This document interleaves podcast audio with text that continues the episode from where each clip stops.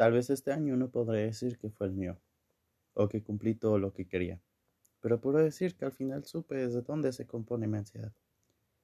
Supe afrontar mis problemas aún ya sabiendo que yo me estuviera muriendo de miedo en el proceso. Pero lo más importante, en el año, lo que hice fue conocer.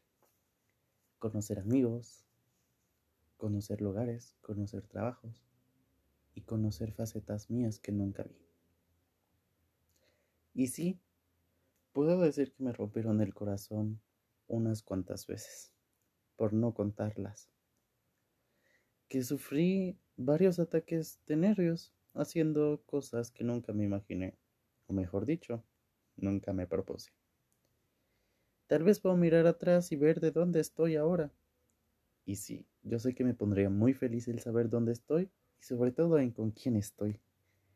A lo largo del año sufrí varios ataques de ansiedad, varios arrancones, de desesperación y de ira.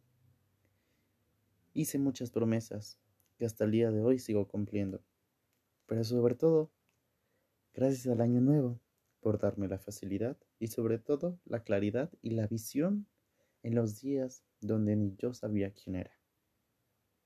Gracias a ti, a mi familia, amigos y a mi pareja por acompañarme a lo largo del año, porque yo sé que nos vamos a ver en el siguiente.